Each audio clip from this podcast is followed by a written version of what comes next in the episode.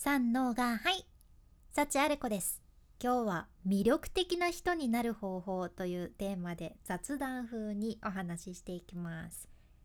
いや喜びもひとしおです。とかってよく聞きますよね。うん私も仕事先とかで言ったことあるかな。で今日はこのねひとしおひとしおっていう言葉にフォーカスいたします。ひとしおっ、まあ、ひときわとかより一層っていうそんな意味の言葉やけどこれ漢字で書くと漢数字の1に「入る」って書いて「ひとしお」なんよね。私これ前ね「ひとしお」ってその一つに調味料の塩って書くと思っとってなんか喜びもひとしおって何て言うかお相撲さんが塩をパーンって巻く感じで勢いがある感じで喜びもパーンって全体に広がるくらい嬉しいっていう そんな意味と思っとったんよね。でも全然違います。はい。一つに入るでひとしおです。でこれねもともとは色で染める、まあ、いわゆる染色の時に染料に一度浸すことをひとしおって言ってたそうなんです。で藍染めではさひとしおだけ染めた色のことを亀のぞきって言うらしいじゃんね。亀っていうのはその染料とかを入れて入れ物の亀ですね。でその入れ物の亀を除いた間にもう染め上がった色っていう意味で亀のぞきって言うそうじゃんね。で藍染めは私も子供の頃体験したことがあるんやけど本当にその染料に浸すごとに色っていうのもどんどんどんどん濃くなっていくし深い色になってて面白いじゃんね。あなたはされたことありますでしょうか？何でやったんかな？小学校の体験でだったかな？なんとなく記憶が薄いですけれどもやったことあるんですよ。でこの色もね移り変わりで名前がねどんどん変わってっていくわけやけど、まあ、調べてみるとね例えば最初は水色から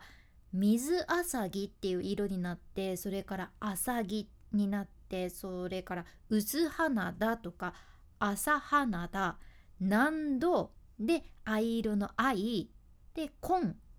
勝ち色濃紺とかいう風にどんどんどんどん濃く深い色に変わっていくじゃん。これをさ人の感情にも置き換えて使われるわけやけど喜びもひとしおとかひとしお身にしみるとか何ていうかこうしっぽりと心全体がじわじわっとじんわり染まっていくような時に用いられるわけです。でなんか藍染めのような感じで染められていくイメージするとちょっと喜びもひとしおっていう言い回しのイメージも変わったりしませんか？なんかこう喜びが何て言うんかな？じんわり広がっていく感じあったかく広がっていくそんなイメージ私が持ってるんですけど、まあ、これは人それぞれかもしれません。うん、なんかこう人の心の色って多分いろんな経験をするたびに染まっていく感じなのかなって思っとってすごく、うん、赤ちゃんみたいな頃何も混ざり気のない純粋な色っていうのもすごく綺麗な色って思うんやけどいろんな経験まあこれはいいことも悪いこと、まあ、悪いことというか辛いこととかも含めてたくさん経験すればするほど豊かな色になって奥深い魅力を持てる人間になるはずじゃね。でこれ私前にお世話になっとる美容師さんに教えてもらったことなんやけど髪の毛を染める時って例えばパッと見茶色に染まってるなーって思ったとしてもそこには実はピンクが混ざってたり緑が混ざってたり紫色が混ぜてあったりするんよね。私もよく紫色混ぜてもらうんやけど仕上がりはね紫は感じないっていう不思議な感覚でいやもう本当に多分藍色みたいな感じでじんわりいろんな色がこう化学反応起きていい色になっとるじゃん。いろんな色を混ぜて絶妙なニュアンスの髪の色を出されてるわけですよ。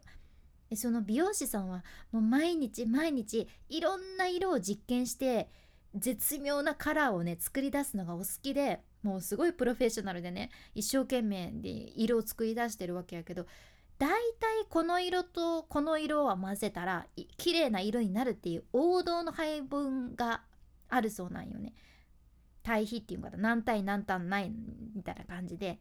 黄金の配分があるそうなんやけどでも意外に全然違う色とかいや普通合わせんやろっていうそんな色とかを一緒にすることで今までなかったような最高の色ができることがよくあるそうなんですよ。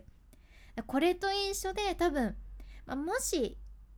うん、綺麗な思い出じゃなくっても辛い経験とか悲しい経験とか全部含めていろんなことを通して心を染め上げていくときっとそれが一色だけだと単調で汚い色かもしれんちゃけどでも実はその過去の思い出とかこれからの思い出とかを混ぜると奇跡のケミストリーが起きて自分だからこその色に染まった心になってさすっごく人間として魅力的になるはずなんですよね。やけん、まあ、何が言いたいかっていうともし過去に忘れたいことがあったり今何か嫌なことがあったりしてもそれが自分の心の色を最高にするために必要な色欠かせない色っていうことがあるかもしれないですねっていう話です。私はもう本当にまだまだなので これからもいろいろたくさん経験してで成長をして自分だけの心の色っていうので染めていきたいなって思います。君に幸あれではまた博多弁の幸あれ子でした。